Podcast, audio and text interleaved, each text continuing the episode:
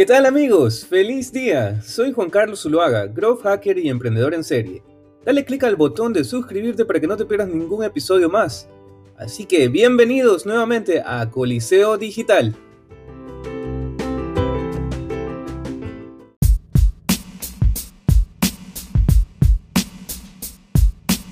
Coliseo Digital es un podcast semanal para ayudar a emprendedores con startups en una etapa semilla a lograr su siguiente etapa de crecimiento por medio de pasos claros y específicos, los mismos que se han utilizado con más de 3.000 startups anualmente con programas de aceleración alrededor del mundo.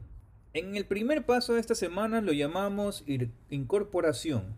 En este paso tenemos ya que investigar qué tipo de contratos se tienen que realizar con tu gobierno. En el Ecuador, por ejemplo, si vas a incorporar una compañía, existen varias formas legales. es importante saber cuáles son los beneficios de cada una de ellas. Para ello te recomiendo comenzar con una pequeña investigación con la compañía, con, el estudio jurídico y en esa llamada puedes comenzar a hacer las preguntas que necesites al momento para comenzar con la formalización y la incorporación de tu compañía. En cada país existen varios beneficios eh, dependiendo de qué tipo de compañía vas a crear, si tienes más socios, si, vas a crear, comenzar con una inversión inicial, si vas a hacer una inversión de un banco. En Ecuador existe, por ejemplo, ahora inclusive en, desde el 2020 estas sociedades de acciones simplificadas que fueron creados específicamente para los emprendedores. Hasta que decidas realmente con qué abogado deseas trabajar, Llega un momento en que estos documentos realmente son vitales, especialmente cuando ya quieres escalar una compañía y por supuesto un inversor te va a pedir todos los documentos en regla.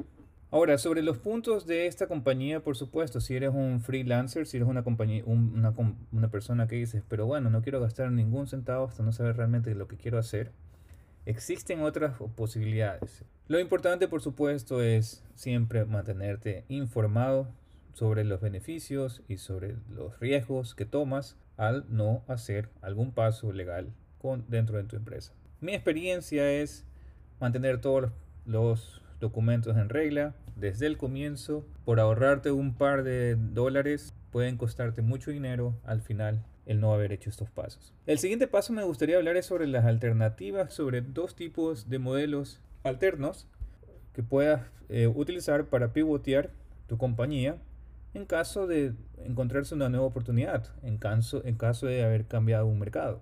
Quizás puedas descubrir inclusive eh, mercados más lucrativos por medio de este tipo de visión o de búsqueda de nuevas oportunidades. Si puedes, después de este ejercicio, completamente estar, estar seguro o estar segura de que el, el modelo de negocio que has escogido es realmente la solución ganadora, entonces con todas las energías te diría comienza. Si en realidad al hacer este ejercicio comienzas a descubrir que quizás tienes una nueva oportunidad, un retorno de inversión más rápido, entonces quizás lo puedas analizar nuevamente. Por supuesto, como te decíamos, lo que más tenemos en los emprendedores al comienzo también es tiempo para analizar bien las cosas. Ahora, paso 3. Considero que fue en el capítulo 3 o en el capítulo 4 de Coliseo Digital donde hablamos sobre considerar ya el tener consejeros en tu, en, en tu círculo cercano consejeros de negocios, es importante que ya comiences a tener una lista de cuáles son tus top candidatos. Me gusta que comiences ya a ver con cuál de ellos realmente pudiste tener una reunión y en qué categorías encontraste los consejeros que necesitabas. Y por supuesto que comiences también a definir con anticipación qué preguntas vas a hacer, qué tipo de, qué tipo de pasos deseas sacar de ellos.